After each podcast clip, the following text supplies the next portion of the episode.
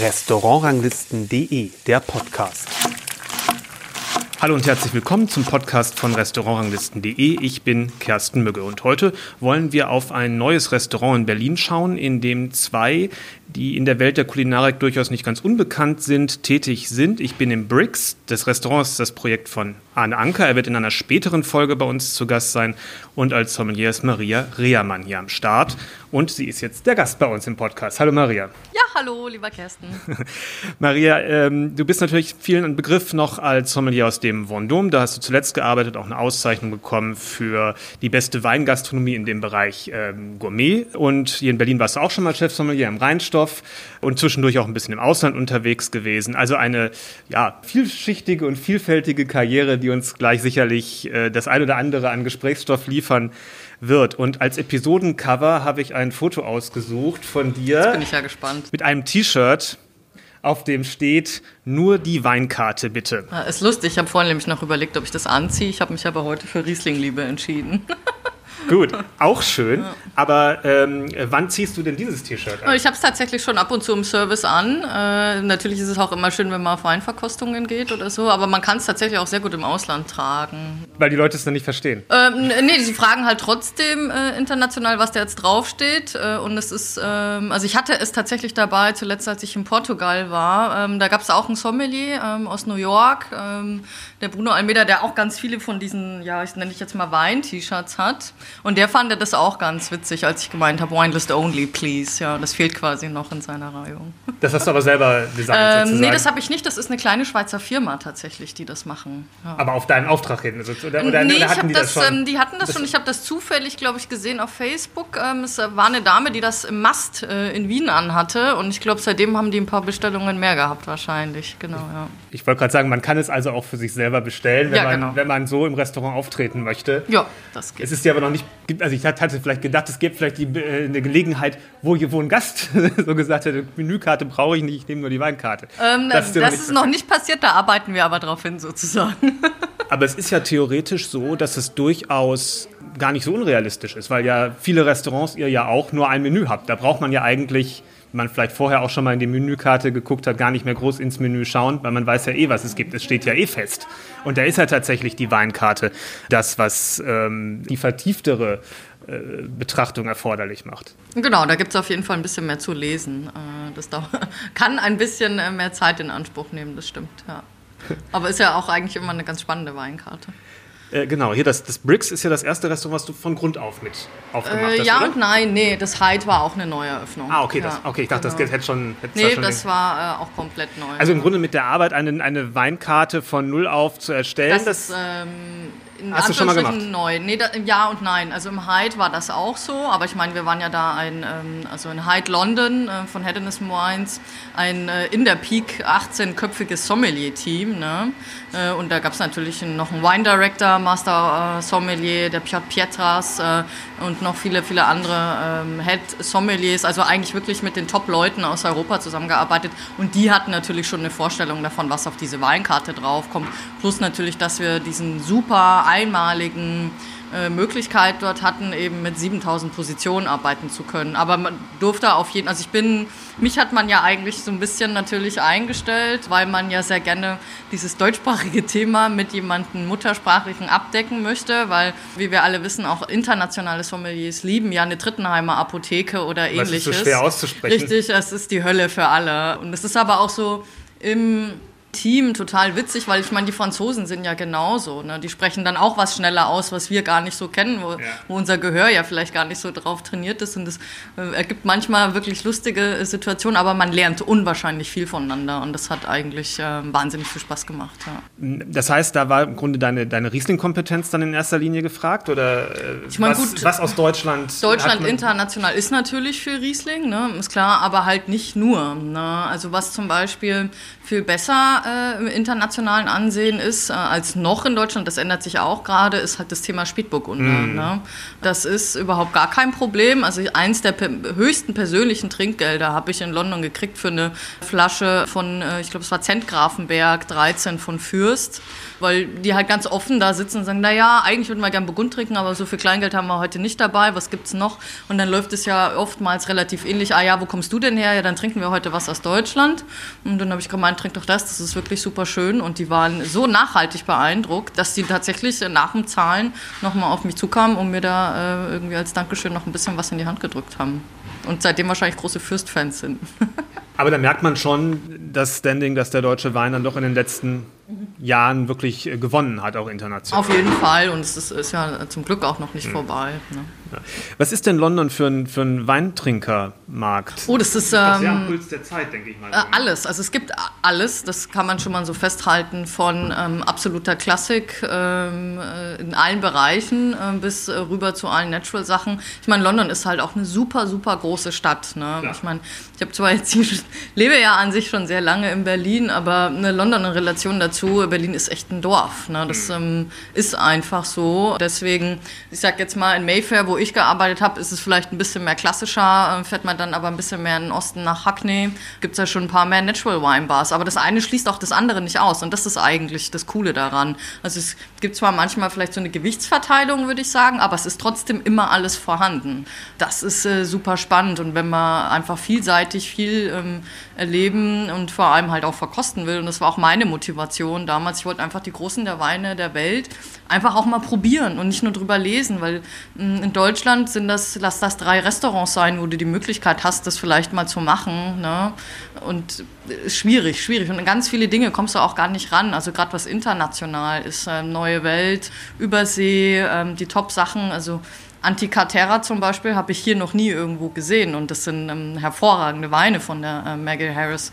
Und das war so der Antrieb und ich muss sagen, dafür hat sich auf jeden Fall absolut gelohnt. Ne? Also Wahnsinn. Ich habe auch selber gemerkt, dass ich im Verkosten wesentlich besser wurde. Einfach weil, weil man Zugriff auf die. Weil man den ganzen Tag Sachen ja, hatte, also oder? an guten Tagen haben wir ja, weiß ich nicht, habe ich 120 Flaschen Wein aufgemacht. Ne? Also so ein, ja, so ein Freitag, Donnerstag. Donnerstag geht tatsächlich mehr ein bisschen Flasche. Äh, Wochenende ist oft so ein Wine-Pairing-Day. Aber ja, da, da geht halt auch was. Also da merkt man halt auch, ich meine, wir bewegen uns ja so langsam drauf hin mit diesem Double-Seating und so. Das ist ja da Standard. Ne? Ja. Da sprechen wir ja eher über ein Triple-Seating, mhm. wenn nicht sogar noch mal ein halbes hinten dran. Ne? Weil das, das muss halt einfach, weil London ist eine große, teure Stadt und alle ähm, wollen ein bisschen länger bleiben. Ja. Das heißt, Du hast vor allem Verkostungserfahrung dann mitgenommen, als du wieder zurückgekommen bist nach Deutschland ins, ins Vendôme. Vor allem international. Vor, in, und halt eben auch in Tiefe in den Jahrgang hinein, ja. großer Weine. Ne? Also was nützt mir das denn, wenn ich zwar einen Domino Romani Conti schon mal getrunken habe, als es immer der aktuelle Jahrgang war mhm. und ich gar nicht beurteilen kann, wie ältere Jahrgänge schmecken. Und das Problem haben viele Sommeliers eben aus genannten Gründen. Ne? Ähm, und das ist, ähm, ist eigentlich fast ein bisschen schade. Ich finde immer so, man könnte so ein paar Händler, ähm, die ja sehr institutioniert hier in Deutschland sitzen, mal so ein bisschen in die Pflicht nehmen. Ähm, die könnten ja gerne mal so eine kleine Reise organisieren. Also es geht gar nicht darum, ich glaube, die meisten haben wirklich Lust zu lernen und zu wissen und zu tun, aber die Möglichkeit, gerade was dieses Verkosten angeht, ist halt echt schwierig, ne? weil am Ende des Tages sind wir ja doch gastronomische Mitarbeiter und der Geldbeutel ist jetzt nicht so riesig gesät, dass man sich da äh, jede, jedes Monat so eine große Burgundverkostung leisten könnte. Das stimmt. Aber ich hätte auch gedacht, dass es nochmal ein bisschen so diese, auch dieser Trendspürsinn äh, äh, vielleicht auch ein bisschen sich äh, verbessert hätte. Oder, und oder ähm, es ist ganz lustig. Ich glaube, es kommt tatsächlich so ein bisschen auch auf die persönliche Präferenz mhm. an und äh, auf, auf ähm, worauf man Lust hat und so. Also ich weiß über so zwei, drei, vier Weine auch aus Osteuropa, die irgendwie mal auftauchten, die kannte ich schon. Ne? Und dann war, war schon so der Running Gag so ein bisschen, naja, umso kleiner und umso ähm, äh, verrückter das quasi ist. Die Maria kennt es wahrscheinlich mhm. schon. Ja. Das war ganz witzig. Bevor wir jetzt diesen London-Bogen gemacht haben, ist ja, kein, ist ja kein Problem. Das sind ja alles Bausteine, die, die sozusagen ineinander gehen, weil das am Ende ja das ist, was du in, deinem, in deiner beruflichen Laufbahn gemacht hast. Du warst jetzt also hier im, fürs, fürs Bricks, hast du die Weinkarte zusammengestellt. Die ist ja, sagen wir mal, klein, aber fein. Ja, genau, so kann man es. Äh, ja, es, ja. Es, es, ist überschaubar, aber das, was man hier, denke ich, auch braucht. Man hat einen schnellen Überblick und ist mehr oder minder aus verschiedenen Richtungen was da. Wie bist du da vorgegangen? Denn Keller gab es ja in dem Sinne nicht, oh, den man schon, mal, man, schon mal, man schon mal eine Basis hatte. Genau, in dem Sinne gibt es tatsächlich auch ähm, nicht, äh, wie man es so klassisch kennt. Ähm, das ist tatsächlich so ein, ein, kleines Manko, aber es ist, ist halt einfach, äh, das ist ein Thema, was halt da ist und was sich tatsächlich auch nicht äh, in erster Linie jetzt erstmal verändern lässt. Das heißt, ich arbeite ausschließlich mit äh, Chambreas, was ja aber natürlich für die Lagerung ähm, perfekt ist. Äh, man muss sagen, dass die Weinkarte war schon ein bisschen größer geplant. Ähm, jedoch hat keiner von uns äh, gedacht, dass wir irgendwie sieben Monate mhm. in einem zweiten Lockdown hängen. Ne? Das war ja überhaupt nicht abzusehen. Und von dem her ist sie dann ähm, tatsächlich nochmal ein bisschen kleiner geworden. Und ähm, ich saß dann selber so dann und habe so gedacht, okay, was machst du jetzt? Ähm, machst du es noch kleiner? Und habe mich dann dazu aber entschieden, dass eigentlich alle Weingüter, die drauf vertreten sind, kenne ich persönlich, ja. war ich selber schon mal da, ja. weiß, wie der Weinberg aussieht und äh, wie gearbeitet wird. Ne? Und von daher ähm, ist die Entscheidung dann auch ein bisschen leichter zu gefallen, was jetzt in erster Linie erstmal reinkommt und der Rest ist halt so ein bisschen im Aufbau, einfach mhm. so wie es halt immer ist. Ne? Also. Wie, wie, wichtig ist da diese, diese direkte Verbindung zu den Weingütern? Also für mich persönlich sehr, sehr wichtig, ne? weil ich glaube auch durch das letzte Jahr, äh, wo ich ja lange auf dem Weingut war. Das, ähm, das Kapitel lassen wir, wir noch mal nee, Ich gehe jetzt gar nicht so dicke darauf ein, ähm, sondern nur, äh, ne, also, äh, man versteht halt mehr. Ne? Also es gibt eine andere Beziehung dazu und ähm, man, ja, Fragen werden vielleicht eher mal ähm, tiefer beantwortet als sonst. Und das ist ähm, eigentlich ganz toll, ja. Jetzt habe ich gestern, als ich hier essen war, schon gelernt, dass der Arne die, die Karte relativ häufig verändert oder das Team die Karte relativ häufig verändert. Und das sind dann wahrscheinlich auch eher Details äh, sein, dass nicht Gerichte immer komplett neu sind. Ja, doch, es ist äh, schon fast jeden Tag was komplett Neues. Okay. Ja. Ähm, aber du reagierst ja dann auch mit der Weinbegleitung vielleicht mal mehr oder mal weniger. Das hängt ja dann nicht, also selbst wenn das Gericht neu ist, kann es ja von der Aromatik vielleicht trotzdem so ähnlich sein wie genau, eins davor, dass der Wein weiterhin passt, denke ja. ich mal. Ne? Aber ähm, das ist, ich denke mal doch, dass relativ viele Leute hier auf die Weinbegleitung gehen. Oder? Ähm, ist ähm, unterschiedlich tatsächlich. Also gestern ähm, war es ja zum Beispiel so, dass ähm, ich glaube das erste Mal tatsächlich, dass die, die in dem Moment anwesend waren, alle Weinbegleitung hatten. Ja. Sonst mischt sich das immer. Ähm, aber ich würde es tatsächlich so ein bisschen so als halb und halb ähm, sehen, aber die Leute haben auf jeden Fall Lust. Also was man sagen muss, obwohl wir hier ja doch ähm, in, äh, am Savini-Platz so ein bisschen West-Berlin in der Nutshell sitzen, mhm. ähm, sind die meisten doch sehr, sehr offen und das ist eigentlich ähm, ganz cool und ähm, sind im ersten Moment vielleicht gerade, wenn so was Trübes ins Glas kommt, so ein bisschen irritiert, ähm, aber trotzdem offen genug, um es auch mit dem Essen zu probieren und äh, dann ist es ja doch eigentlich so, dass hinterher immer keiner mehr meckert, sondern tatsächlich offen genug ist, ähm, diese ganze Komposition auch ähm, mit dem Wein dann zu verstehen. Und ähm, dann darf man sogar ab und zu sogar noch mal ein Gläschen nachschenken. Das ist ganz, ganz schön eigentlich. Und in der Tat sind es sehr prononcierte Weine, finde ich, die du gestern in, in der Begleitung hattest und die auch sehr ausdrucksstark zu dem Gericht sind. Also die definitiv nicht im Hintergrund ja genau. agiert haben, sondern auf der Höhe ähm, des Gerichts sind. Ist das so ein bisschen dein, dein, dein genau, Ziel, das, ähm, ja, das ist vielleicht, vielleicht gesagt, aber vielleicht meine Handschrift. Also ich ähm, äh, mag das eigentlich ganz gerne, wenn man sich da so gegenseitig ähm, äh, begegnet. Und ähm, ja, Reibung erzeugt ja auch Wärme ähm, und deswegen ist so. Also es gibt schon auch mal Weine, die eher was unterstreichen, aber das ist das ist so individuell wie jeden Tag das Menü. Ne? Also ich habe halt meistens, ähm, ich frage halt dann, was es gibt, wie habt ihr was gemacht. Ähm, an sehr guten Tagen darf ich auch alles probieren. ähm, ähm, habe dann einfach schon eine Vorstellung im Kopf äh, und habe jetzt so quasi angefangen in den letzten Wochen mir tatsächlich einfach einen kleinen Stock zuzulegen, nur für die Weinbegleitung. Mhm. Ne? Also ein bisschen was an Rot, ein bisschen was an Weiß, äh, mit Sachen, mit denen ich schon gearbeitet habe oder was ich irgendwie bei einer Verkostung entdeckt habe.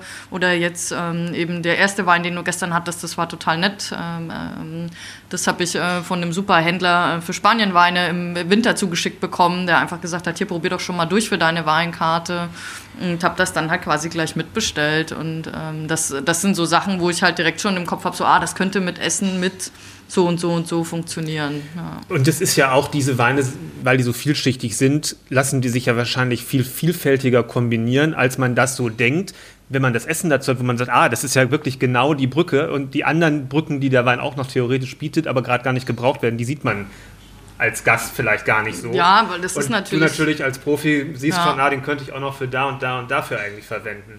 Ja, aber so? ich glaube, das, ja, das ist auch die mhm. Verkostungserfahrung und tatsächlich halt auch so die Erfahrung im, im Bereich Food and Wine Pairing. Mhm. Also irgendwann hat man wie so einen Apothekerschrank vielleicht angelegt äh, mit ganz vielen Schubladen, wo man weiß, ähm, ja, ähm, die Kombination funktioniert zum Beispiel ganz gut. Also was ich ähm, überaus äh, immer mag oder jedem auch zu Hause empfehle, ist zum Beispiel die Kombi Kürbis mit Muscatella. Ne? Mhm. Das ist der Oberkracher, wirklich. Das, das funktioniert immer, das ist echt eine Bank.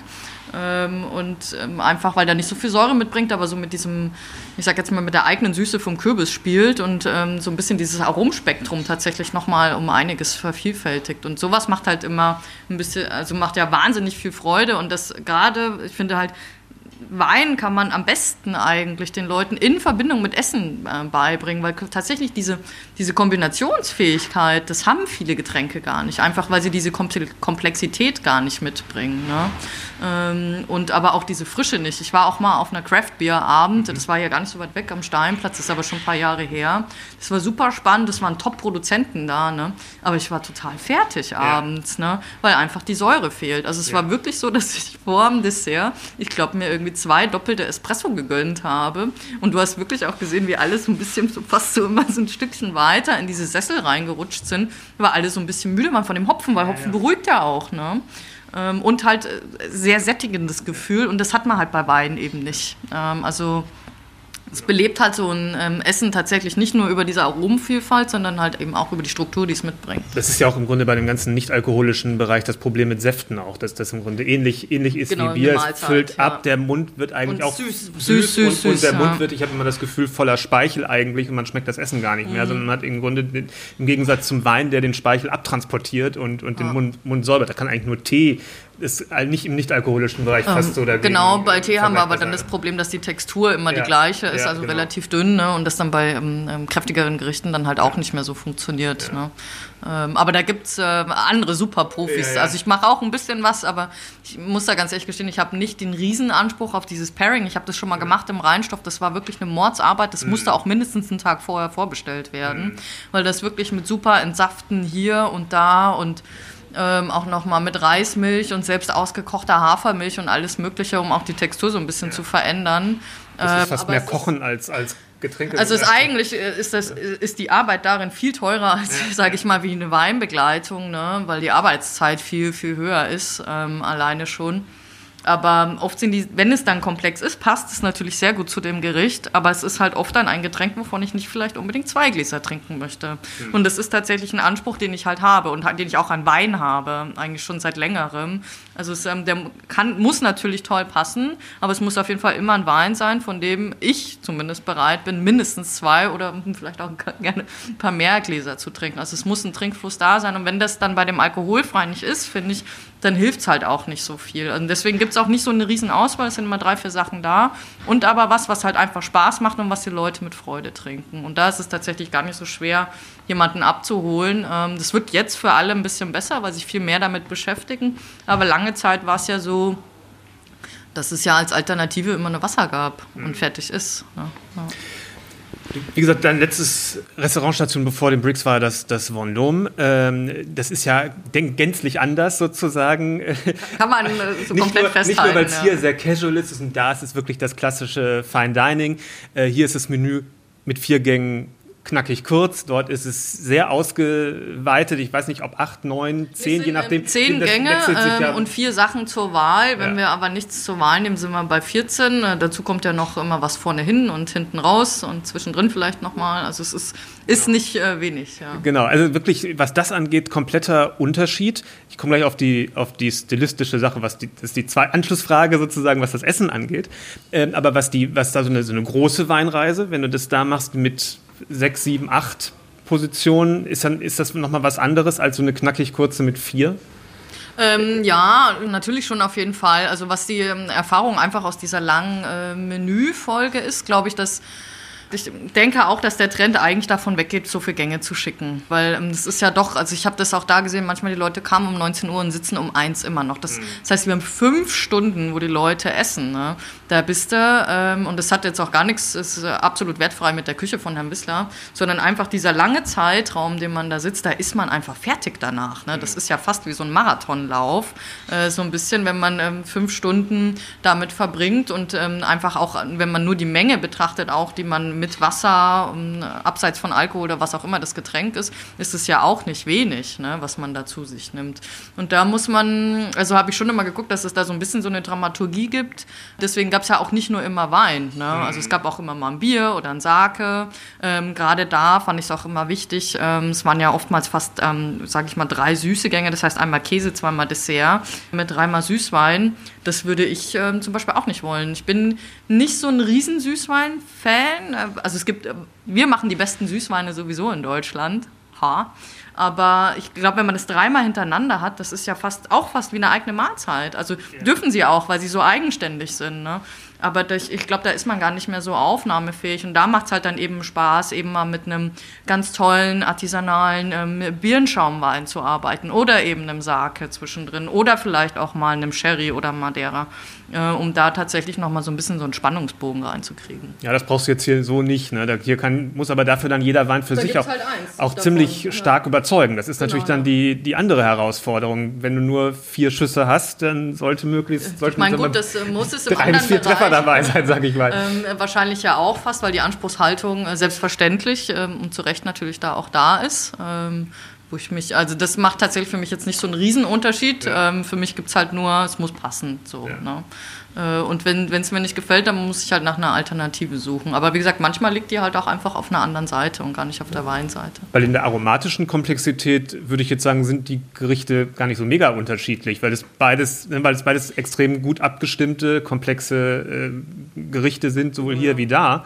Unabhängig jetzt von der Qualität und vom genau. Aufwand und den verwendeten Produkten. Das ist, das ist natürlich eine ganz andere Frage. Sondern aber für, für dich ist ja relevant, welche Aromen sind da und wie intensiv sind die und wie, ich sag mal, wie groß ist das Aromenspektrum auf dem Teller? Das ist ja nochmal ein ganz anderer Aspekt letztendlich. Genau, ne? ja. Und was, was will ich denn jetzt eigentlich hier unterstreichen? Will ich irgendwie, dass es noch ein bisschen frischer wird mit der Säure? Gibt es irgendeine Komponente, die ich irgendwie noch hervorheben will? Oder ähm, ja, was gefällt mir denn jetzt hier eigentlich am besten?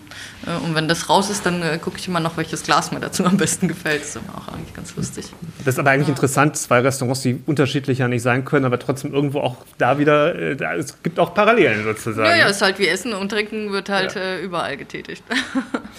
als, als Sommelier verkaufst du ja, sagen wir mal, den, einerseits das Getränk, ja, aber andererseits auch ein bisschen mit die Geschichten die Story rund um den, um den Wein.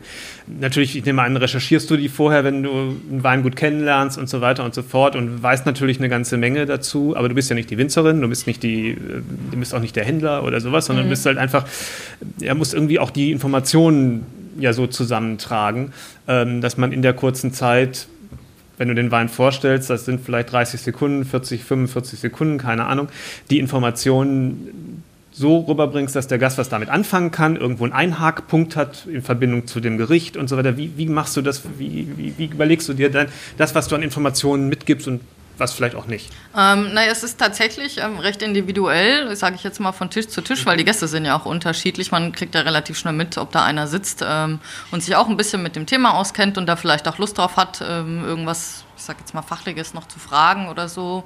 Oder ähm, sind es Leute, die halt die ja vielleicht nicht so viel trinken oder vielleicht eher von so einer Einstiegsweinnummer kommen, aber was überhaupt gar nicht ähm, schlimm ist, weil es ist ja schon mal schön, äh, also wirklich am meisten schätze ich, wenn Leute offen sind und einfach Lust haben, was zu probieren. Ja, also gehen wir mal von einem offenen Gast genau, aus, der aber jetzt ähm, ein mittleres, also ein bisschen sich mit Wein auskennt. Ja, dann nützt das ja, muss ich dem ja jetzt hier nicht irgendwelche Grüße aufzählen oder so, weil das kann der sowieso nicht wiedergeben, sondern da geht es halt dann äh, tatsächlich vielleicht ein bisschen mehr um irgendeine persönliche Geschichte. Ne? Also äh, ich hatte in London einmal den Fall, äh, Es waren drei Japanerinnen, ähm, sehr ausdrucksstark, äh, extrovertiert in der Kleidung auch so. Und ich weiß noch, dass der Head Sommelier saß da schon eine halbe Stunde dran und es ging nicht weiter. Und der andere hat sich schon lustig gemacht, der Angelo über den Hans und meinte so, was passiert denn da? Heiratet der die gleich alle oder wir müssen jetzt mal weinen? Und er hat gesagt, ich gehe jetzt mal hin.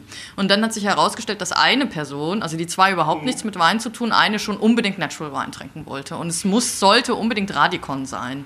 Und dann habe ich gesagt, boah, das ist schon, ähm, das ist nicht ohne, dafür, dass die nicht, ich halte das jetzt, wird was anderes nehmen. Da war sie erst nicht so überzeugt und dann habe ich ihn nämlich zu dem Furipista, das ist ein Maische Vergorner Pinot Grigio ja. ähm, von Foradori geraten, ja. weil ich finde, das können so beide immer mittrinken. Das ist ein sehr, sehr schöner Einstiegs-Maische Vergorner Wein.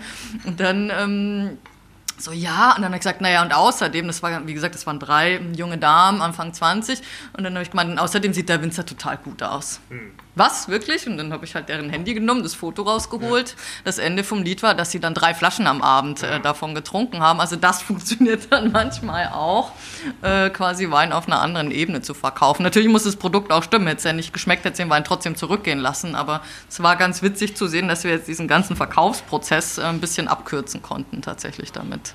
Wo ist bei dir im, im Laufe deiner, deines, deines, deines, beruflichen Werdegangs ähm, das Interesse mh, am Wein entstanden?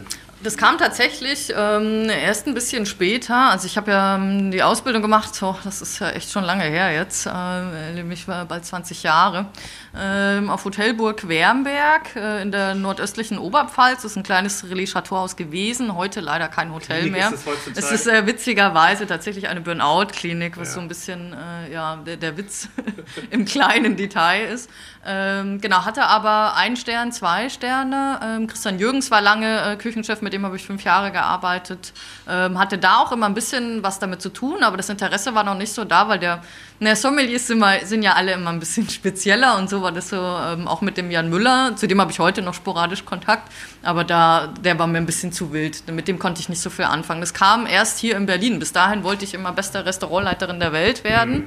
und habe dann aber festgestellt, hier in Berlin im Ellington Hotel, dass der Sommelier äh, irgendwie die Leute so begeistern kann, dass ich das niemals schaffe, egal wie elegant ich jetzt irgendwie Besteck auf den Tisch lege oder sonst was mache, nie dahin kommen werde. Mhm. Und das war eigentlich witzigerweise der Antrieb daran. Und der war aber super offen. Ich durfte auch viel probieren und habe dann gemerkt, so, oh, da gibt es ja tatsächlich noch so ein paar Unterschiede. Das ist ja eigentlich äh, ganz cool. Und so ein bisschen ähm, ja Learning by Doing eben immer in dieser Verbindung und äh, habe mich dann quasi ja in dieses äh, Feld verliebt, kann man sagen, ja.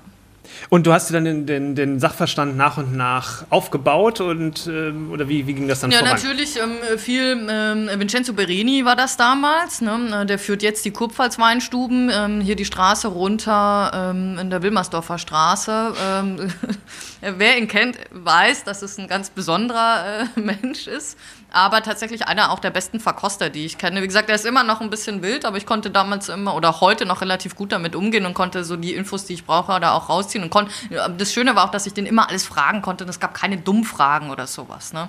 Also der hat das eigentlich so ein bisschen angeleiert ähm, und dann ging das ähm, tatsächlich weiter später, als ich bei Tim Rauer gearbeitet habe, mhm. weil da war das so, dass die äh, Chefterrons alle die Weinbegleitung machen mhm. mussten. Ne? Also da gab es gar keine Auswahlmöglichkeit. Und ähm, wir wurden da wahnsinnig gebrieft jeden mhm. Tag drauf. Ne? Also da war klar, da, da musst du liefern. Die. Sind ähm, sehr professionell, was das angeht. Äh, die fördern, aber fordern auch. Und das war eigentlich auch eine super prägende Station. Und da habe ich gemerkt, dass mir das unwahrscheinlich viel Spaß macht. Ähm, hatte da öfters auch schon mal Gäste, die gesagt haben, oh, das ist so toll, sind Sie der Sommelier hier? Und ich so, nein, nein, um Gottes Willen, ja, aber Sie machen doch die Weinbegleitung, Sie machen das doch so gut. Und ich so, ja, aber wir haben ja einen tollen Sommelier, den André Massionga, der hat das hier, der entscheidet, was es gibt, aber wir dürfen auch alles probieren. Also das war das Nächste, die waren super offen, einer der wenigen Läden, wo alle immer alles probieren mhm. durften. Es war denen unwahrscheinlich wichtig ähm, und zeigt ja aber auch warum, weil dann nur dann ähm, eine Identifikation mit Produkten wirklich ähm, stattfinden kann am Ende sind wir alle immer nur so gut wie äh, unser Wissen über unser Produkt, was wir verkaufen wollen. Und da Essen und Trinken ja was sehr Persönliches, Emotionales ist, hilft es natürlich ungemein. Ne? Also ging das bei dir eher über Personen, die dich da an das Thema rangeführt haben, gar nicht über das Thema Wein direkt? Ich glaube, es hängt halt beides ein bisschen ja. miteinander. Ne? Also ähm, vielleicht hatte ich einfach das Glück, äh, zur richtigen Zeit die richtigen äh, weinverrückten Personen äh, kennenlernen zu dürfen, äh, mit denen arbeiten zu können, um, um quasi diese Begeisterung, und das sieht man ja dann auch am Gast. Also das ist ja genau die Bestätigung, die ich da bekommen habe, die ich ja vorher gesehen habe. Ne? So, oh, sie machen das so toll und so, wo ich dachte, so, oh, ich glaube, das ist, das ist ganz cool und ich glaube, das liegt dir eigentlich. Ähm, und so ging das so ein bisschen los und die erste eigene, was heißt eigene große, das war das Popper-Projekt, was wir danach hatten, 2014 äh, mit Anton Michel zusammen. Anton kocht, äh, auch hier in Berlin am Winterfeldplatz. Äh, das war so das erste Mal, ähm, ja, selbst, was ist eine Selbstständigkeit, worauf kommt es an, ähm, im kleinen Rahmen das erstmal für vier Monate auskosten zu können. Äh, das war sehr anstrengend, aber hat super viel Spaß gemacht. Äh, auch ein klasse Erfahrungswert. Und da habe ich das erste Mal angefangen. Und da hatte ich noch nicht mal so viel Ahnung vom Wein, aber einfach ein super Interesse daran äh, und ich glaube auch ein gewisses Gespür. Ich glaube, so ich kann das manchmal nicht erklären. Du musst einfach so ein Gespür mitbringen. Und entweder hat man das halt und hat man das oder hat man es halt nicht. Ne? Ähm, und das hat da aber auch schon ganz gut ähm, funktioniert. Auch die Resonanz bei den Gästen war sehr, sehr gut. Und dann dachte ich, ja, eigentlich, jetzt kannst du ja mal endlich den Sommelier machen. Ne? Mhm. Ich habe mich halt immer nicht getraut, weil ich immer Angst hatte, dass ich es nicht bezahlen kann. Wir wissen ja, die Gehälter sind nicht die größten und so. Und dann dachte ich damals aber, ist jetzt egal, machst du jetzt. Und das war auf jeden Fall die absolut richtige Entscheidung. Ja. Das, das, kann ich als Gastsicht auch sagen. Es ist auf jeden Fall ein, ein Gewinn. Ähm, wie du das machst und dann im Rheinstoff war dann das erstmal, wo du, wo du eine große Weinkarte auch ähm, verantworten konntest. Genau. Weil die war ja auch durchaus, wenn ich das so in Erinnerung habe, ähm, nicht, ganz, nicht ganz unbeeindruckend, gerade im deutschen Bereich. Ähm, ja, also das Rheinstoff hat ja damals aufgemacht, 2009 Tatsächlich war die Weinkarte rein deutsch, rein spanisch. Ja. Ne? Also so rückblickend ja, auch für stimmt. die. Das war ja anfangs noch so ein bisschen äh, molekular. Ja, das ist lustig, wenn man so molekular ist gar nichts mehr übergeblieben, großartig. Wir hatten viele Gäste immer noch so, ja, wir haben das jetzt bei Google eingegeben und da steht molekular. Ich glaube, das einzige Molekulare, was wir jetzt hier machen, ist irgendwie Kohlensäurebläschen bei Ihnen im Wasser. Aber äh, so, ach so, ja, aber es wird trotzdem gut werden, keine Sorge. Also da gab es natürlich auch, ich meine, zehn Jahre gab es das Restaurant, gab es natürlich auch eine Weiterentwicklung. Entscheidung, ähm, aber sehr mutig trotzdem für die Zeit damals mit Ivo Ebert ähm, zu sagen, wir machen nur Deutsch und Spanien. Ja. So. Und dann gab es halt entweder nur Sa äh, Sekt oder Cava zum mhm. Aperitif. Mhm. Und ähm, ich war ja selber 2013 in der Zeit, als ich bei Rauer gearbeitet mal essen, fand es auch unwahrscheinlich toll. Und dann hätten wir, glaube ich, wollten wir natürlich auch ein Gläschen Champagner trinken. Nee, nee, nee. Und dann gab es, äh, ich glaube, ich glaube, Sekt hatten wir und dann hatten wir äh, genau umgekehrt, wir hatten eine Flasche Vino Tondonia weiß ich glaube, ein Reserve zu der Zeit noch und ein, das weiß ich leider nicht mehr, einen deutschen Spätburgunder mhm. später. Äh, wurde natürlich zwischendrin auch nochmal sehr, sehr, sehr gut nachgeschenkt, deswegen ist die Erinnerung vielleicht auch ein bisschen verblasst. Aber ähm, das war, war ein super Abend, also dieser Zahnbürstengang, das werde ich nie vergessen. Ne? Die haben Gin Tonic fertig gemacht, oben Auflag ja. mit Zahnbürste, mit einem, ich glaube, das war ein Zitroneneis und eine selber gefalzte Tube quasi äh, mit den Kräutern noch, ne? wo du quasi so ein Kräutergel noch draufgelegt hast Zähne putzen und dann hinterher spülen mit dem Gin Tonic. Also die Idee einfach fand ich sensationell. Ne? Und wusste ich ja noch gar nicht, dass ich da irgendwie mal drei Jahre später. Ähm, das, das, hat sich dann wirklich schon, das hat sich wirklich sehr, sehr geändert. Das hatte ich gar nicht ja. mehr so ganz. Ja, ich erinnere mich dann noch ganz dunkel. Äh, war am Ende dann auch eher, eher regional und, äh, und, und, und so auf, den, auf das Produkt eher stärker fokussiert. Genau, ja. Aber Wobei die Weinkarte sich natürlich sehr viel geöffnet hatte. Ja. Ne? Das muss man schon sagen. Ich denke, das war auch die absolut richtige Entscheidung. Ähm, und da war es aber auch schön, dass es halt eben von ähm, Deutsch, klassisch, bis auch mal zu kleineren Winzern, ähm, alles immer zu finden gab. Ne? Und ähm, ich glaube, das war auch so eine Sache, die ich, jeder hat ja so ein bisschen so eine eigene Handschrift, aber ich hatte da zum Beispiel auch das Glück, ähm, gerade was Food and Wine Pairing angeht, noch mit dem Pascal Kunert mhm. arbeiten zu können, weil ähm, der das tatsächlich auch sehr, sehr, sehr gut beherrscht. Und das äh, weiß ich noch, es gab, ähm, ich habe da als Aushilfe angefangen, äh, weil ich dann noch im Handel tätig war. Und dann haben sie gesagt, ja, können wir machen, Stundenlohn ist so und so, aber Trinkgeld wäre jetzt nicht nicht mit drin. Er hat gesagt, Trinkgeld ist nicht so schlimm, aber ich will alles probieren. Mhm. Weil zu der Zeit war ich schon in der Sommelier-Schule und dann hieß es, ist gar kein Problem. äh, und deswegen durfte ich echt alle Weinbegleitungen mitprobieren äh, immer und äh, habe halt auch den ganzen Tag genervt mit irgendwelchen Fragen. Aber ich glaube, das fand der Pascal gar nicht so, so, so, schlecht. Zum einen hilft es ja selber immer nochmal, um irgendwie Erinnerungen ähm, nochmal vorzuholen. Äh, und zum anderen ist ja immer schön, wenn man merkt, da begeistert sich einer für so ein Feld. Ne? Ja. Ich wollte eigentlich fragen nochmal, bevor diese, diese, diese, diese Erinnerungswiederauffrischung ja äh, gekommen ist, wie das war, sozusagen zum ersten Mal wirklich die Verantwortung, nicht nur, also wirklich eine ganze Karte zu haben und die auch weiterzuentwickeln und, und damit zu arbeiten. Ja, ähm, das ähm, kam natürlich relativ äh, schnell damals. Ähm, es hätte ich mir, wahrscheinlich hätte ich es mir aussuchen können, nicht so ausgesucht, aber es war dann da und dachte, naja, jetzt ist es so, jetzt nimm die Chance an. Ne? Ähm, hatte aber eben den Vorteil, dass ich mich ja im Haus schon sehr gut auskannte. Ne? Und ich kannte den Keller ja dadurch auch ja. schon. Ne? Also ich wusste ja, was da ist und eben auch ähm, durch die doch sehr enge Zusammenarbeit früher ähm, wusste ich ungefähr schon, ähm, worauf es zumindest in dem Bereich ankommt. Ich musste bei anderen Dingen sehr, sehr viel noch lernen, ne? weil ich damit einfach nichts zu tun hatte. Ähm, aber das äh, hat sehr gut mit der ähm, Familie Demel Achilles damals funktioniert. Ne? Also die haben mir da auch am Anfang ziemlich unter die Arme gegriffen und dann wurde es auch sehr, sehr viel besser, als wir ähm, eine sehr, sehr gute Kombi-Sommeliere gefunden hatten, äh, die mir da auch nochmal wahnsinnig unterstützt hat und dann hat das eigentlich auch sehr viel Spaß im Team gemacht tatsächlich. Ja. Mhm. Dann kam die Zeit London, die wir schon am Anfang besprochen haben und genau. da, äh, in der Zeit oder sagen wir mal, wenn man guckt nochmal auf, auf, die, auf die Zeit zurück im Rheinstoff, was damals ein deutscher Spitzenriesling gekostet hat in, im Restaurant mhm. und was das heute ist, das ist ja, da schlackert man ja wirklich mit den Ohren. Ähm, auch was für, äh, also einfach wie, der, wie sich die Preise entwickelt haben, in den, vor allem in den, sagen wir mal, top großen Gewächsen von den wirklich namhaften Erzeugern. Ähm, wie siehst du diese Entwicklung? Ist ja einerseits die Nachfrage international ist natürlich super, das ist natürlich schön. Andererseits ist es natürlich auch gerade für ein Restaurant dann schon fast in der Preisregion, schwierig. wo es wirklich schwierig wird. Das können sich ähm, dann halt nur noch die wenigsten leisten. Genau. Also ich persönlich sehe es halt eher ähm, natürlich nicht, also aus meiner Sicht als das, äh, im Restaurant tätigen Sommelier ähm, äh, sehe ich das natürlich eher ein bisschen anders. Ne? Das ist ähm, ganz lustig, ich habe im Winter auch ein paar moderierte Weinverkostungen mhm. gemacht und was ich nämlich auch öfter gefragt worden bin, was wäre denn jetzt so ein guter Wein so als Spekulationsobjekt? Ne? Mhm. Und dann war man dann oft immer sehr enttäuscht, als ich gesagt gesagt habe, dass ich überhaupt gar kein Fan davon bin, weil das natürlich ich finde, die Winzer haben es ein bisschen selber an der Hand auch. Ne? Ich meine, klar, Angebot, Nachfrage, aber es, es ist, ist, natürlich ein schwieriger Markt. Ähm, dann kommt natürlich auch dazu, dass, ähm, ich sag mal, auch wir in Deutschland ähm, doch ein bisschen genussfähiger geworden sind, was per se absolut zu begrüßen ist. Äh, aber natürlich haben alle auch festgestellt, dass so gereifte Weine ja eigentlich ähm,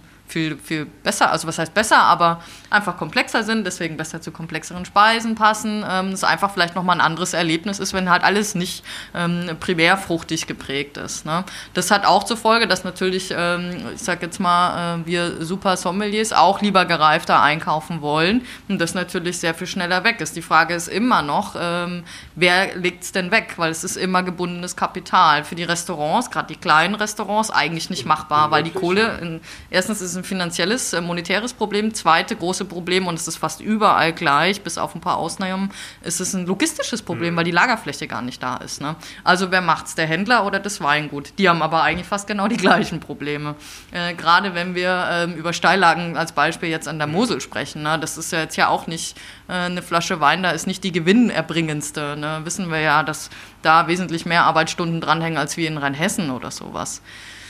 Deswegen äh, schwierige Kiste. Und ich glaube tatsächlich, ähm, nur das kann man auch ein bisschen auffangen durch ähm, persönliche äh, Beziehungen eben. Ne? Und ähm, dafür ist Deutschland zumindest so schön, dass es sehr weit geprägt ist. Ne? Also Natürlich hätte ich gerne einen Klaus-Peter Keller auf der Karte, aber auf der anderen Seite ist mir das halt langsam, es ist mir einfach zu teuer, ne? weil für das Geld kann ich irgendwie nochmal drei, vier andere Weingüter die Chance geben, ähm, hier die zu platzieren und auch mit Freude ähm, zu verkaufen, weil es halt einfach von, wenn man nicht so ein großes Budget hat, einfach so viel Platz wegnimmt, ähm, dass halt dann gar nicht mehr so viel für hinten bleibt. Und die, und die Qualitätsunterschiede gibt es natürlich, die sind natürlich da, ist ja gar keine Frage, aber ja. die sind vielleicht nicht ganz so riesig wie die Preisunterschiede. Ich glaube, es geht dann am Ende geht es ja eh um eine persönliche Vorliebe ja. oder nicht. Ne? Also, dass das Top-Weine sind, ist klar, da muss man gar nicht drüber diskutieren. Ne? Ähm, aber gut, was mag man jetzt am liebsten, was nicht, mit was kann man eher leben äh, und mit was dann nicht. Ähm, ich meine, der VDP hat ja auch das große Gewächs super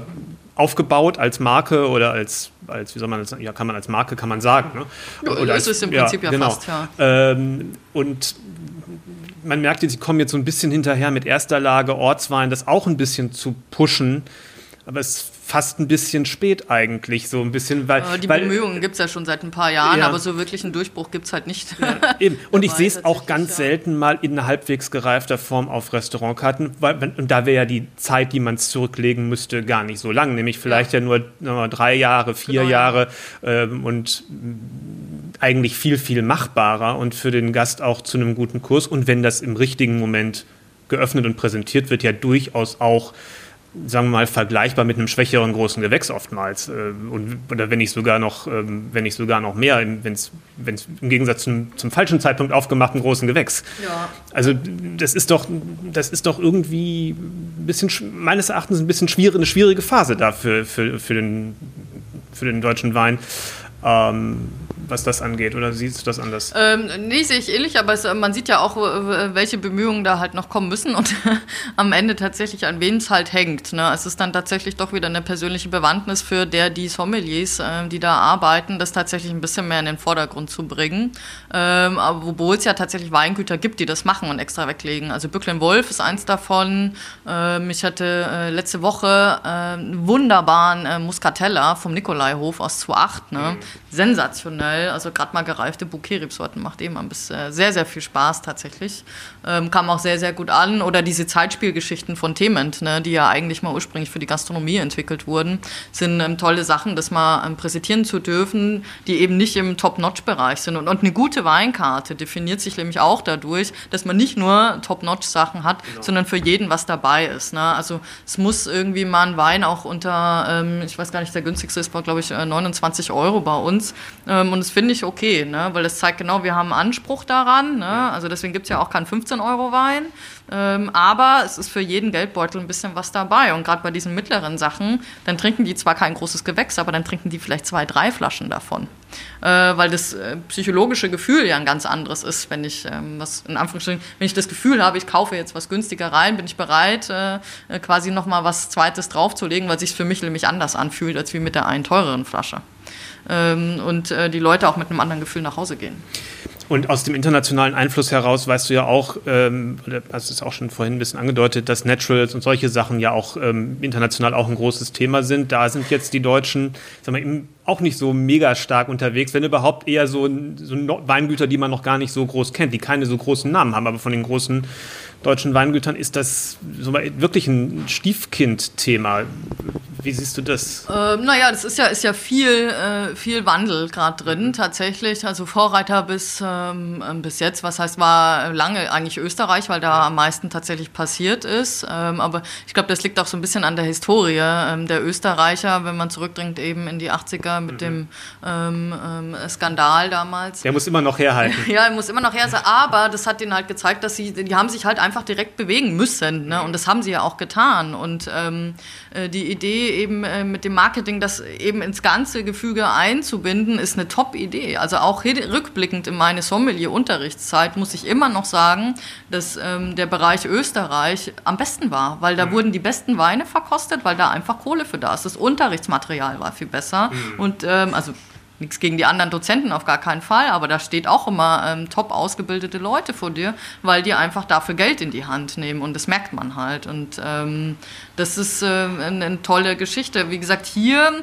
ist das so ein bisschen im Verdeckten, aber es, es passiert unwahrscheinlich viel gerade. Also gerade wenn man nach Rheinhessen guckt, das ist ganz lustig, weil die sind ja auch so lange untergegangen. Ähm, was weiß ich hier, die große Erben-Spätleser aus überall und ähm, die, die Liebraummilch etc. Ne? Und ähm, da ist richtig was los gerade, auch an der Mosel, ne? Ähm, was man ähm, lange nicht für möglich gehalten hätte, weil das ja doch so sehr super ähm, traditionelle Gegenden sind oder eben die Pfalz die jetzt äh, das erste Natural Weingut im VDP äh, reingesetzt hat. Und es ist äh, super spannend zu sehen auch, ähm, also warum passiert das ausgerechnet in der Pfalz? Das ist eigentlich, wenn man sich nämlich ganz genauer anschaut, gar nicht so schwierig zu erklären, weil die Pfalz, nämlich alle Top-Betriebe, ne, ob das jetzt äh, Bücklen-Wolf ist, ist, ob das Rebholz ist, ob das Odinstal ist, ähm, die arbeiten alle biodynamisch. Mhm. Kriegt man 100 Prozent. Ne? Und deswegen ist das eigentlich nur eine logische eine Schlussfolgerin und ich glaube, das zeigt halt auch so ein bisschen, wohin nachhaltige äh, Weinbau halt eigentlich geht. Das heißt nicht, dass jetzt alle biodynamisch arbeiten müssen, ne? aber ich glaube gerade... Ähm, was biologischen Weinbau angeht, sehr, sehr wichtig ist und worüber wir uns alle mal ein bisschen Gedanken machen dürfen, auf jeden Fall. Ähm, auch wir als Konsument haben es in der Hand, ganz mhm. klar. Also aus deiner Sicht machst du dir jetzt um den deutschen Wein in dem Sinne keine, keine Sorgen? Oder? Ich habe hab das Gefühl, dass es in eine richtige Richtung geht, mhm. ja, auf jeden Fall. Und auch, dass man selber ein bisschen selbstbewusster ist, was die Preise halt angeht. Also per se habe ich nichts dagegen, dass deutscher Wein ein bisschen mehr kostet. Also diese Ramschzeit, das wäre ist schön, wenn wir das so langsam hinter uns lassen, ähm, weil ich, da ist ja irgendwie auch nie drüber gesprochen worden. Also wenn wir an die 80er denken, wer wollte denn irgendwie Wein irgendwie von der Mosel haben oder so? Mhm. Kein Mensch wollte das. Ne? Und diese Preise, das ist ja alles Kellereiware. Die Leute haben, das ist ganz spannend, weil ähm, mit dem Essen setzen wir uns jetzt auf einmal tagtäglich auseinander und wollen ganz genau wissen, wo es herkommt. Aber Wein sehen wir gar nicht als Agrarprodukt. Ähm, also auch in diesen äh, Weinmoderationen ähm, ist so eine übliche Frage, wie viel gibt ihr denn im Durchschnitt aus? Und das sind äh, Top-Manager gewesen mitunter, ne? also wirklich sechsstellige Jahresgehälter und so. Und die sitzen halt da und sagen so, ja, pff, Oh, 8 Euro, für Rotwein darf es schon mal teurer sein. Also 10? Ja, ja, es sind dann doch schon mal 15 oder so. Oder die, die paar Weinkenner wissen dann schon den ja. Unterschied. Ne? Also ich sage jetzt nicht, dass wir alle Hunderte von Euro jetzt für Wein ausgeben müssen. Aber uns muss schon klar sein, dass wenn ich irgendwie was für 5 Euro im Supermarkt kaufe, dass da halt nichts Großes drin sein kann. Ne? Also eine Rechnung ist ja immer irgendwie gleich. Die Frage ist nur, wer bezahlt. In dem Fall äh, liegt die Rechnung halt woanders. Ja. Und du hast ja, um den Aspekt noch reinzunehmen, in der Zeit des ersten Lockdowns sozusagen ähm, wirklich mal ähm, sich mal länger mit der Arbeit auf dem Weingut auseinandersetzen. Oh, ja können ähm, im Weingut Odinstal in der Pfalz. Das ist ja ein, bisschen, also ein besonderes Weingut für die Pfalz, allein schon von der Lage her, ähm, liegt ja über ander, allen anderen, was Höhenmeter angeht und hat dadurch meines Erachtens auch ein bisschen anderen Weinstil. Allein schon, ja, ich sage... Sie sind sehr viel kühler natürlich als genau. der Rest, was die Höhe natürlich ausmacht. Also es sind mitunter eigentlich immer die Letzten, die lesen. Ne? Ja. Äh, der Rest ist dann also meistens schon fertig. Für mein Empfinden immer so, die, die haben den Vorteil des, des, des Kräftigen, was typisch ist für die Pfalz, also des, des Muskulösen muskulösen und kräftigen und gleichzeitig aber eine Präzision, die man so eher aus den nördlicheren Gebieten kennt, sagen wir mal nahe oder Rheinhessen oder irgendwie genau, sowas. Genau. So ein bisschen diese, diese Klarheit. Das finde ich so immer in den, das, das, womit diese Weine so herausstechen. Ähm, was hast du da gemacht? Ähm, naja, also das Weingut Odinstal war mir ja auch schon vorher bekannt. Äh, ich habe ja mit denen auch schon vorher gearbeitet. Ich glaube, das war das erste Mal selber auf dem Weingut 2016. Ähm, äh, kurzfristig irgendwie noch einen Termin bekommen mit einer Reisegruppe von 13 äh, Georgiern. Das war auch ganz lustig. Da war die Bude voll, ne? Das ja, ist ja. ja. sehr klein, das war gut. Äh, genau, also diesen Rundgang, den äh, du wahrscheinlich damals auch gemacht hast und dachte schon so, boah, krass, ich glaube, ich glaub, hier will ich bleiben. Also ja.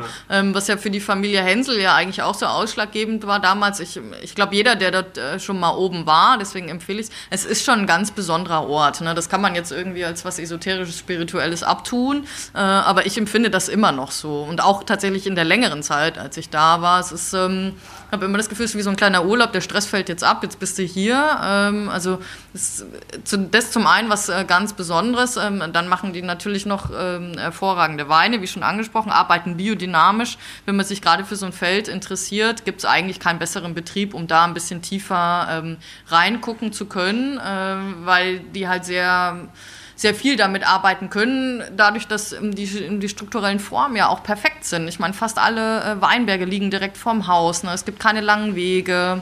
Ähm, wir können direkt ähm, arbeiten. Ähm, es ist ein, nicht so ein Riesenteam, das heißt, es gibt nicht so lange Entscheidungswege. Ähm, und das ist ähm, irgendwie schon cool. Und wenn man ein bisschen länger Zeit hat, kann man halt auch mehr Fragen stellen, die dann auch mal ausführlicher beantwortet werden können. Um den, den Aspekt, was das Besondere ist und weswegen sich das lohnt, da mal zumindest vorbeizuwandern, das noch kurz zu, äh, auszuführen. Ähm, das Weingut, wie gesagt, liegt, ober, liegt ja oberhalb von, genau, von Wachenheim. Und, genau, und, und dadurch, dass der, dass der Weinberg mitten im Wald liegt, kann man im Grunde oben, wenn man am Weingut an dem Gebäude steht, was am Ende des Weinbergs sozusagen ist, sind da keine Bäume, die einem sonst die Sicht versperren würden. Man kann wirklich wunderbar in die, in die Rheinebene genau, äh, äh gucken. Das ist das Tagen, Magische, was du, was du wahrscheinlich genau, gerade meintest. Ne? An, an, guten Tagen kann man sogar bis nach Frankfurt schauen, äh, ja. wenn es nicht so diesig ist. Ja. Aber du bist da richtig durch die Rebzahlen gekraucht. Äh, jeden Tag. Also wir haben angefangen mit Familie Ma ähm, Hensel, eben der Sohn arbeitet ja auch mit der Max Hensel, die nennen das dann immer Bauchweine Po, ähm, weil es ja da, das war ja im Frühjahr quasi noch, äh, April, Mai, äh, noch am Ausbrechen sind. Das heißt, da fängt schon quasi die erste ähm, Qualitätsarbeit an, ne, dass man Triebe reduziert, äh, die anfangen zu wachsen. Und deswegen geht es einmal hoch ne, und dann musst du ja unten am Stamm auch noch ein bisschen was machen. Und das ist äh, schon eine sehr, also nicht nur das, aber so alles, mal so einen ganzen Zyklus mit zu verfolgen. Und das wollte ich eigentlich immer schon mal machen. Mhm. Ein ganzes Jahr auf dem Weingut tatsächlich verbringen, um zu sehen, was passiert denn da eigentlich das ganze Jahr über, bis es tatsächlich in der Flasche ist. Ne? Weil das ist natürlich, das Wissen, sag ich mal, haben wir Sommeliers natürlich. Ne? Wir ja. wissen, was da passiert, aber es ist ja oft eher was Theoretisches Theoretisches. Äh, wann haben wir denn die Möglichkeit, mal über einen längeren Zeitraum das tatsächlich zu machen? Weil praktisch ähm, ist es dann ähm, ja doch vielleicht nochmal ein bisschen anders, aber es hilft halt immer für ein Verständnis und natürlich hat man so auch eine ganz andere eigene persönliche Beziehung zu einem Wein und auch zu, zu so einem Rebe und auch das Verständnis für eine Rebe, wie arbeitet die eigentlich, warum arbeitet die so, ähm, ist, ist super spannend und das kann ich echt äh, nur, nur empfehlen und es erschließen sich dadurch ja auch viele Dinge. Ja. Was, ich wollte gerade sagen, was hat sich dadurch ergeben? Hast du Sachen noch mit anderen Augen gesehen oder, oder gab es ein Aha-Erlebnis oder wie dieser vertiefte Einblick? Was, ja, was tatsächlich, also gebracht? so wie ich es gesagt habe, wie arbeitet so eine Rebe, wie ist ja. so ein bisschen der, der Fluss ähm, äh, der Rebe im Wachstum, ähm, warum will die wohin, äh, warum machen wir jetzt Dinge, die wir jetzt tun? Ähm, also das lernt man halt, das halt so, so wie ich es gerade gesagt habe, erst bricht man aus, dann heftet man, dann wickelt man und so weiter. Ähm, das weiß man, dass das quasi die Schrittfolge ist ist, aber man weiß ja eigentlich gar nicht wieso. Also das wird ja nicht großartig angerissen in der Sommelier-Ausbildung. Ich meine, wir sind auch keine Winzer, muss man Muss man auch nicht, muss man auch nicht wissen, ne, eigentlich. Ja. So. Aber wie gesagt, das sind so Dinge, die halt echt dann äh, im Verständnis auch, auch helfen. Ne? Und ähm, wie gesagt, wenn man dann eben ein bisschen mehr Zeit hat, da halt auch ein bisschen mehr fragen kann. Und das ist gerade auch im Hinblick erweiternd noch eben ähm, dieser biodynamische Aspekt ähm, sehr, sehr spannend ist. Ne? Also man ist ja nicht nur in der Rebzeile den ganzen Tag. Manchmal sucht man auch ein bisschen Schachtelhalm oder ähnliches. Also was definitiv mehr als nur eine Lockdown-Überbrückung? Ähm, ich glaube, es war die schönste Lockdown-Überbrückung überhaupt, ähm, aber auf jeden Fall, ja. Also ich kann es äh, nur empfehlen, tatsächlich ähm, jedem mal, wenn man die Möglichkeit hat, eine kleine Auszeit zu nehmen und irgendwie auf dem Weingut. Ähm, aber ist mutmaßlich nicht ganz unanstrengend.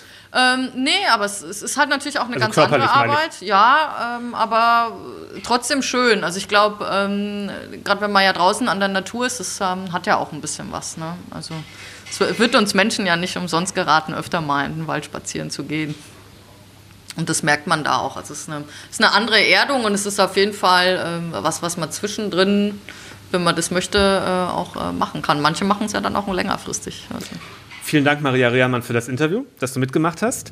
Ähm, das ist das erste, das zweite Interview, das ich mit einer Sommelier für den Podcast aufzeichne, aber das erste, das wir ähm, sozusagen veröffentlichen werden.